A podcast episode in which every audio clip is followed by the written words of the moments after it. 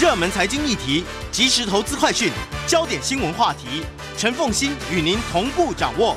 欢迎收听《财经起床号》。Hello，各位听众大家早，欢迎大家来到九八新闻台《财经起床号》节目现场，我是陈凤欣。一周国际经济趋势，在我们线上是我们的老朋友丁学文。Hello，学文早。哎，早安。对，来，我们先进入今天《经济学人》的关键字。OK，啊、呃，这一本《经济学人》呢，啊、呃，关键字在第六页跟第七页啊。这一次呢，《经济学人》选了三十一个关键字啊。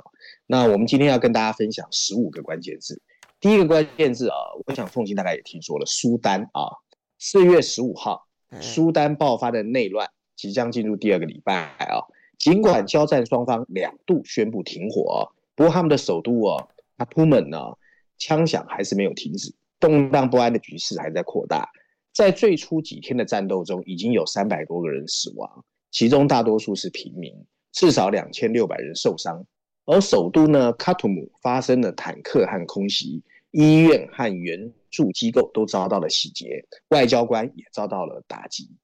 第二个关键字呢是乌克兰的食品啊，四月十六号。波兰和匈牙利这两个国家的政府宣布，将禁止从邻国乌克兰进口谷物和其他的食品，以保护当地的农业发展。啊，乌克兰对沙华沙的决定呢表示遗憾，并说单方面的激烈行动无助加速正面解决各种状况。俄罗斯全面入侵乌克兰，而且封锁黑海部分的港口之后啊，大量价格低廉的乌克兰粮食。因为面临运输的瓶颈，滞留在中欧国家，这对当地的农产品的价格和销售都造成了严重的影响。第三个关键字，日本啊，Japan，四月十五号，岸田文雄到和歌山市啊，一个所谓的杂贺崎渔港，准备进行浮选的时候，遭人丢掷丢掷啊，爆裂物啊，随后在维安人物维安人员保护之下撤离，平安无事。警方也当场逮捕了二十四岁的嫌犯木村隆二啊，并且扣押疑为爆裂物的两件圆筒的状的物体啊。事发当下呢，有几个当地的渔民奋不顾身的合力压制了嫌犯，避免后续可能的危害，获日本网友的盛赞。所以渔港大叔呢，成为了日本 Twitter 最热门的一个搜寻这个呃文字字眼啊。岸田文雄当天已经透过电话亲自致谢。第四个关键字哦，很很有趣哦。Elon Musk，四月十六号，特斯拉的创办人 Elon Musk 创办了一家 AI 新创公司 xAI，正式加入越来越这个竞争激烈的矽谷的 AI 哦人工智慧的竞赛。Musk 进一步表示呢，他正在开发一个新的哦大型语言模型 LLM，命名为 Truth GPT，声称会训练它探索宇宙的奥秘。很明显是要跟 OpenAI 的 ChatGPT 竞争。第五个关键字呢，也跟 Elon Musk 有关。Twit Corporation 在本月啊稍早通知美国的法院，Twitter 已经并入了 X Corp 啊，这个实体呢在内华达州注册，而不是本来 Twitter 注册的地方德拉瓦州。Twitter 的新老板 Musk 直言，他的目标是要打造一个万能应用的 X，并重申 Twitter 是实现这个目标的催化剂。而事实上呢，了解 Elon Musk 的人都知道，他跟 X 这个字呢有很深的渊源。他自己有一个小朋友呢，名字就叫 X。过去呢，还曾经建立网络银行的新创公司 X.com。后来 X.com 跟另外一家公司合并，就是我们知道的 PayPal。而除了字母中也有 X 的 Space X 之外，它最近又成立了一家 AI 新创公司，我们刚有提到 xAI 哦。第六个关键字 Google，Google 的老板 s a n d a r p i c h a r 啊。最近发出警告，世界还没有为新的人工智慧带来的快速变化做好准备。他说，这会影响到每家公司的每个产品。Pichai 表示啊，伪造影像的问题会变得更加严重。对，在最近的一个例子之中，教宗方济哥穿着白色羽绒服的照片啊，在社交媒体上疯传，后来大家发现是 AI 做成的。第七个关键字呢，Fox News 福斯新闻，四月十八号。多米尼恩投票系统公司跟福斯新闻、福斯集团同意以七亿八千七百五十万美元和解，结束为期两年的法律诉讼。这个案子成为美国历史上涉及媒体集团最大的公开诽谤和解案。多米尼恩投票系统呢，控告福斯新闻以及福斯集团，认为他们的主持人在节目上发表虚假的言论，误导观众相信这个投票系统在二零二零年的美国总统大选中，透过操纵投票机器，让拜登的得票数超过川普，并赢得总统大位。第八个关键字：英国。四月十九号，英国公布的官方数据显示，英国三月份的通货膨胀率稍微下滑，但是仍然盘踞在百分之十以上，进一步加剧了生活成本的危机。三月份消费者物价指数 CPI 上升了高于预期的百分之十点一，比二月份的百分之十点十十点四低。可是，由于包括电费和天然气在内的食品和住房的成本还在飙升，通货膨胀仍然维持在两位数。第九个关键字：China，中国。四月十八号啊，中国统计部门公布啊，今年第一季中国的 GDP 增长率啊百分之四点五，环比成长百分之二点二。多家机构此前预测中国的第一季的 GDP 是百分之三点八到百分之四，官方数据百分之四点五也是超过预期，反映出中国确实经济开始复苏，但还没有达到全年百分之五的目标。不过，经济学家关注十六岁到二十四岁的中国年轻人的失业率非常的高。达到百分之十九点六啊！中国新冠疫情时期封锁最严重，发生在去年第二季，经济也受影响最大。因此，今年第二季的 GDP 增速可能是因为去年基期低，所以数字很好看啊。第十个关键字：美国的大型银行。三月份，矽谷银行的倒闭没有损害美国大多数的大型银行第一季的获利啊。JP Morgan 的净利润同比增长百分之五十，Wells Fargo 增长百分之三十二。BOA 增长百分之十五，花旗银行增长百分之七。可是由于固定收益货币和大众商品交易的收入不好哦，Goldman Sachs 的利润暴跌百分之十八，Morgan Stanley 下跌百分之十九啊。第十一个关键字 HSBC，上个礼拜我们也谈过，四月十八号，中国平安保险发表正式声明，主张英国的金融巨头 HSBC 的亚洲业务应该分开上市。另外，对于汇丰董事会建议反对的多个股东的提案，平安保险表示赞成。在五月份的股东大会之前，管理层和股东之间的对立啊越演越烈。目前，中国平安持有汇丰 HSBC 百分之八的股份，他建议分拆上市后负责亚洲业务的新公司应该把总部设在香港，而且以英国的汇丰做母公司就好啊。第十二个关键是 Johnson Johnson 啊，台湾翻译叫娇生啊。四月十八号。美国的制药巨头娇生公布二零二三年会计年度第一季财报，营收获利都优于华尔街分析师的预期，同时上调今年的财务预测。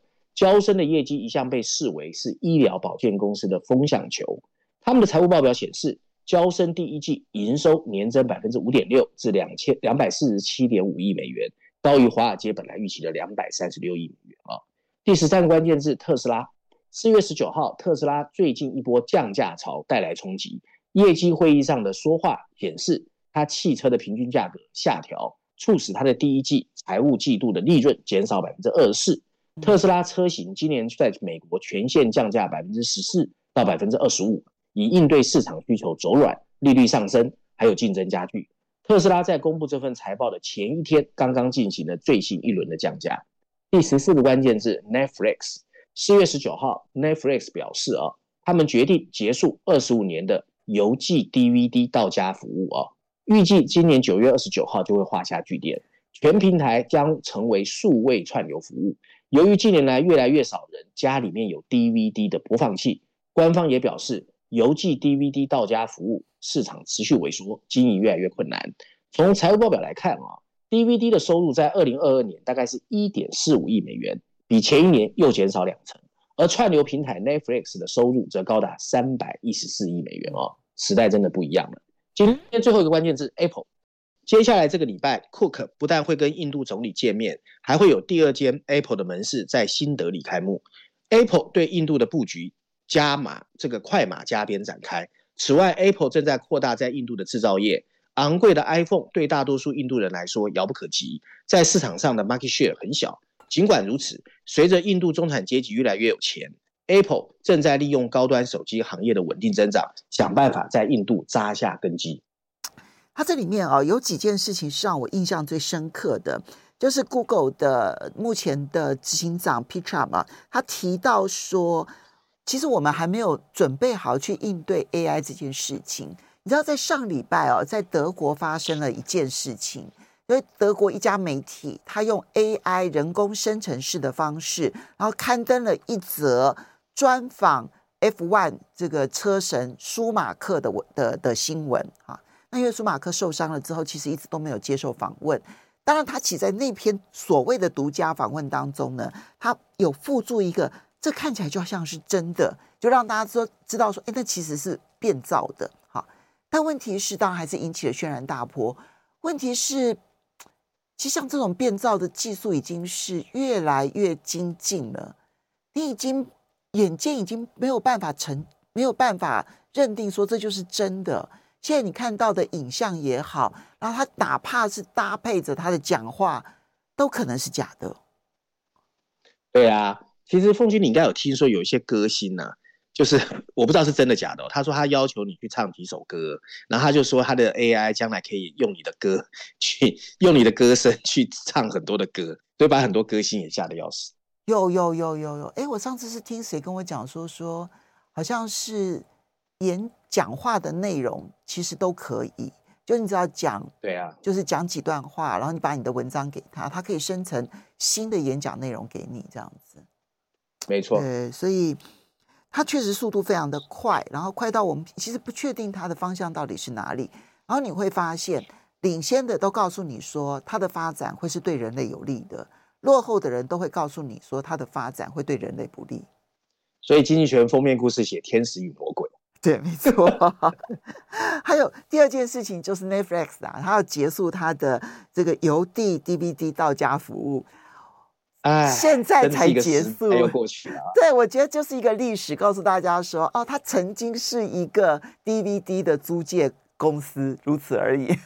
我们稍微休息一下，马上回来节目现场喽。欢迎大家回到九八新闻台财经起床号节目现场，我是陈凤欣。在我们线上的是我们的老朋友丁学文，也非常欢迎 YouTube 的朋友们一起来收看直播。好，你 AI 了吗？最近的人工智慧呢，真的是最热门的一个话题了。所以这一期的《经济学人》的 Cover Story 谈的当然就是人工智慧。对，这一期《经济学人》的封面故事议题啊，其实就呼应啊，刚才凤馨在讲的。人工智慧到底有没有一些隐忧啊？不过这一本《经济学人》杂志还蛮特别的，它还有一个特别报道啊，在第四十页之后谈的是电动车，而且整本杂志呢有十二页哦，是谈电动车，包括谈日本啦，包括谈中国啦，包括谈印度哦。不过他没有选它当封面故事，所以我们先看一下它的封面故事哦，谈的就是 AI。不过但是他他把它描写成天使与魔鬼哦，所以在封面设计上呢，我们会看到大大的 AI 两个黑色的大写字母。可是比较有趣的是哦，经济学让 A 上面自带光环，I 上面有一个红色的牛角跟尾巴。那说的大家如果有印象，就是天使跟魔鬼的一个造型哦。而这两个字母的背对我们，更是平添了几许的神秘难测哦。那经济学这次用了绪论板块第一篇第九页，还有特别安排十五页这边有个 A C，它不是用 briefing 专文啊、哦。那中国板块第一篇第二十五页，商业板块第五十八页的熊彼特专栏，还有六十五页开始，科技板块有三篇文章哦，所以前后加起来有六篇文章来解读这个越来越多人关心的议题哦。那文章一开始哦，他就连续丢了几个问题在问我们，他问我们，我们是不是应该让所有的工作都被自动化，甚至包括那些我们认为自己做的还不错的工作，或者我们是不是应该继续培养出那种？最后可能会超越我们的非人类的思维，甚至让他们最后完全取代我们的所有行为，或者是说，我们应不应该冒着失去对文明控制的风险？上个月啊，有一个非政府组织叫生命未来研究所，在一封公开信中向大众提出了上面这一连串的问题。最后，他呼吁啊，创建先进的人工智慧 AI 应该暂缓六个月。那包获得了包括伊隆马斯克在内的一些科技名人的签署啊。这是迄今为止哦，在人工智慧发展之后，引发人们担忧的一个最突出的例子。比较特别的是啊，新的所谓大型语言模型哦，就是 Large Language Models，简称 LLMs，不但为新创公司 OpenAI 的聊天机器人哦，在台湾很夯的 ChatGPT 提供了动力，那在它扩大的过程里面呢，更是让它的创作者都感到惊讶。从解决逻辑难题、编写电脑程式，到识别所谓包括表情符号在内的视频内容都难不倒他，这将改变啊我们人类跟电脑、知识甚至自己本身的关系。人工智慧的支持者会说，人工智慧有潜力通过开发新药、设计新材料来帮助我们应对气候变化或其他各种难以解决的重大问题。对其他人来说，这个事实可能会让科幻小说中的机器人灾难变得有可能成为真的，而致命的后果就是会怎么样，谁也说不准。这种兴奋和恐惧啊交织在一起的感觉，让人一时之间很难心平气和的做好权衡取舍。那我们到底应该怎么面对它？人工智慧到底可不可怕？十年前出现的第一波现代的人工智慧系统啊，凤馨刚才提到 AlphaGo 啊。当时依赖的是需要精心标签后的数据，我们再去解读它。一旦标签被阅读之后，他们就可以学会识别影像，或者是转录语音，或做一些所谓的深层深度学习。可是今天的系统已经更聪明了，它完全不需要标签，因为他们可以自己从网络上面去获取庞大的数据，然后进行自我的训练。所谓 LLMS，实际上可以自己在互联网上自我训练，这当然会令人担心了。因为谁会知道它最后会自我演化变成什么样的一个怪物啊？对，当 ChatGPT 在去年十一月发布的时候，所有这些功能对一般公众来说，哇，好新鲜！所以一个礼拜之内就有一百万人以上使用了它，然后两个月内到达了一亿人次。它很快被用来制作学校的论文和婚礼的演讲准备。ChatGPT 的风靡全球，以及 Microsoft 决定把它纳入所谓的 Bing，更是逼得各个竞争对手。大家都加快脚步，发表各种各样的聊天机器人，很多奇怪的结果就接踵而来啊！除了该凤新有提到之外呢，其实最近 Bing 啊，Bing Chat 就像一个记者建议，你应该赶快跟你的老婆离婚。那 Chat GPT 还被一个法律教授指控哦，因为他诽谤他，当然都是网络上面做了一些假的东西哦。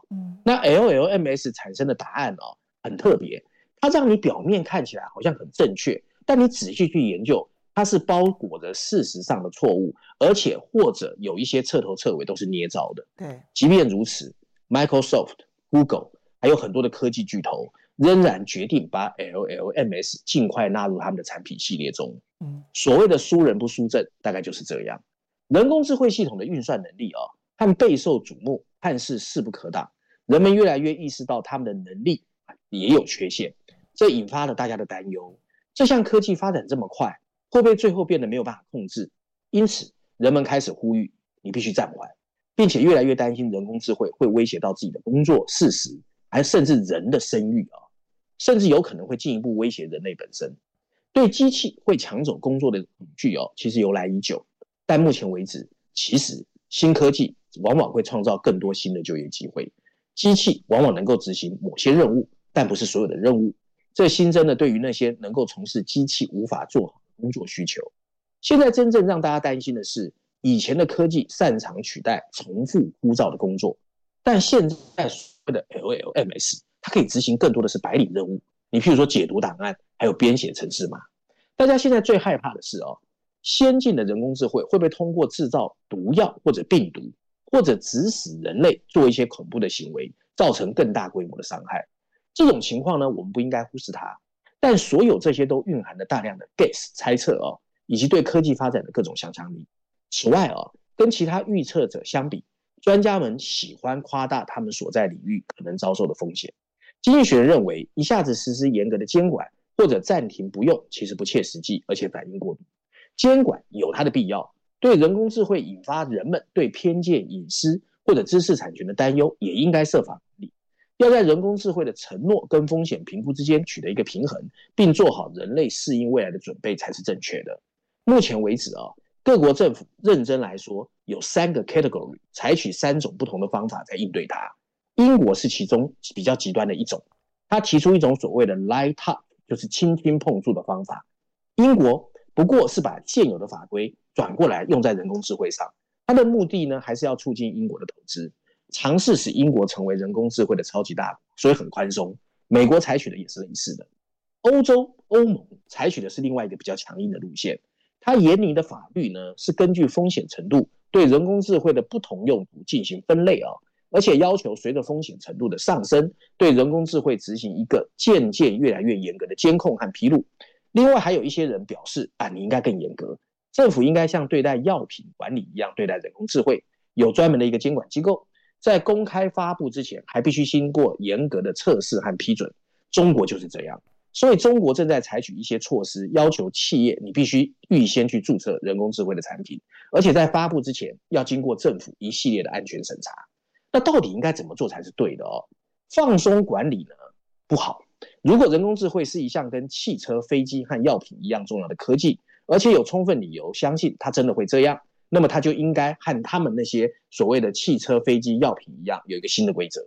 因此，欧盟的模式现在看起来最符合规格，尽管它的分类系统有些严格，一个基于一定原则的方法会比较灵活。关于人工智慧应该怎么训练、怎么运作、怎么监控，以及包括怎么检查的强制披露，都应该跟其他产业的管理规则要相仿。文章最后一段提到啊，如果必要，可以让人工智慧随着时间的推移，我们再慢慢导入越来越严格的监管。那么，一个专职的监管机构就比较合适。如果出现确实存在的风险证据，类似管理核武器的政府之间，也必须要有相互的协调的条约。平心而论，这项强大的科技确实带来新的风险，但也提供了一些我们很大想象空间的非凡机会。平衡两者意味着我们必须要很谨慎、很谨慎。今天，一个有趣的方法可以为未来增加更多规则奠定良好的基础，而且建立这些基础的时间就是现在。嗯。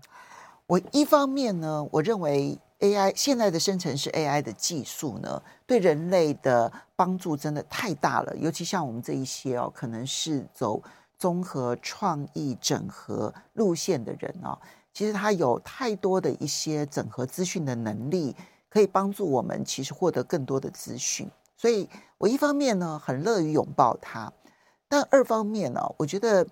他这里面当然提到，就是每个国家政府啊，去应对的三种策略。我觉得现在可能最重最重要的是要让整个社会有一个新 AI 时代的觉醒。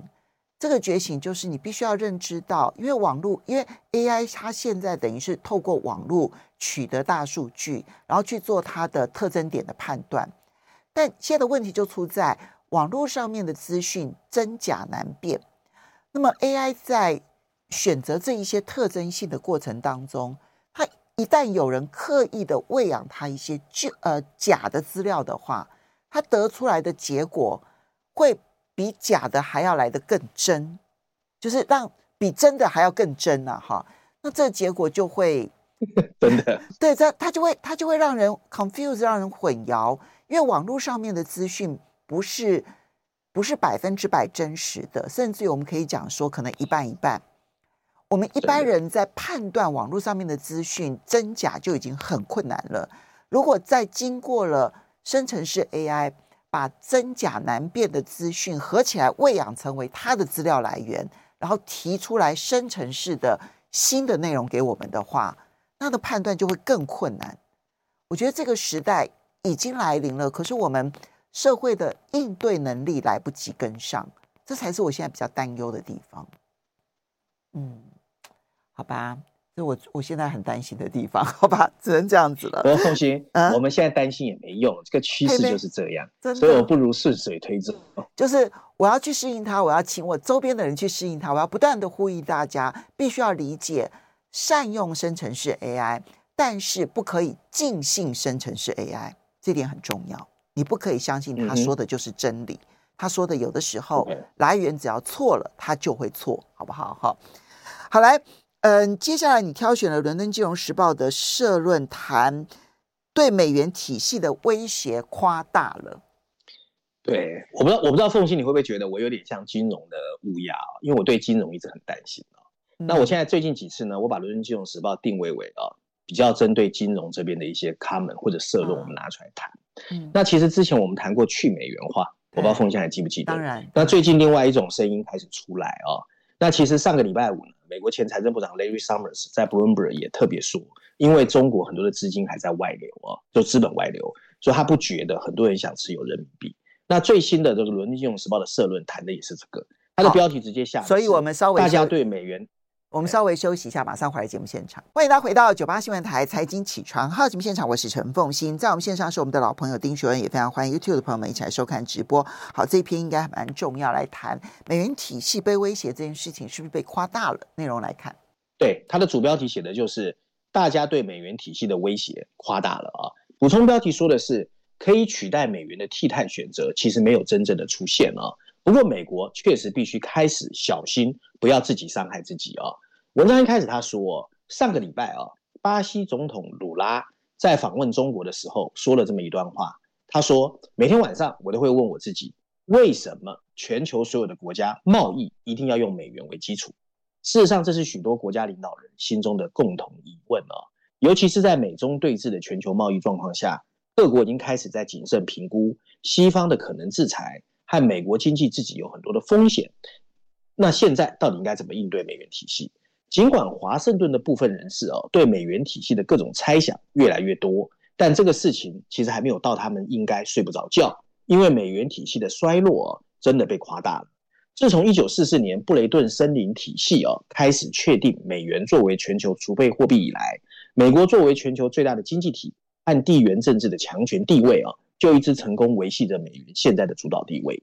即使目前的官方外汇储备中只有不到百分之六十是用美元持有的，但它仍然是国际贸易的首选货币，占据着全球贸易融资的五分之四，百分之八十以上。它甚至还主导着全球的外汇和债券市场。这推动了对美元的高需求，也让美国能够以更低的成本借款。要一下子推翻这些所有的网络效果，其实不容易啊。美元现在真的有受到威胁。近年来，随着中国贸易对外贷款的扩大，人民币的使用也在增加。它在贸易融资市场的份额，在过去一年增加了一倍以上，现在达到百分之四点五，只比欧元的份额低一点点。这在很的很大程度上来自于俄罗斯贸易的新增，因为去年的经济制裁切断了普京跟西方金融体系的联系。但是，随着中国在全球商品贸易中的份额达到了百分之十五，人民币的影响力确实有可能进一步扩大。在鲁拉访问中国之前，中国和巴西就同意以彼此的货币结算贸易，这反映了两国日益增长的相互贸易。法国最近也第一次以人民币出售了液化天然气。美国财政部长耶伦上个礼拜公开警告，西方对俄罗斯的经济制裁可能已经破坏了美元体系，更多的国家可能会被吓到，认真考虑以美元为基础融资的替代方案，来减轻它的威胁。普京已经承诺会更多使用人民币，对其他国家来说，多元化也有它的经济意义。从最近的银行业动荡到美国联总会历史性的剧烈升息，许多新兴市场对美元跟它经济的控制越来越失望。东协成员国正在探讨怎么在这些地区的双边贸易中使用自己的货币，但这些对美元体系的威胁其实仍然不够力。尽管人民币支持的贸易正在回升，但人民币到目前为止只占全球央行储备的百分之三。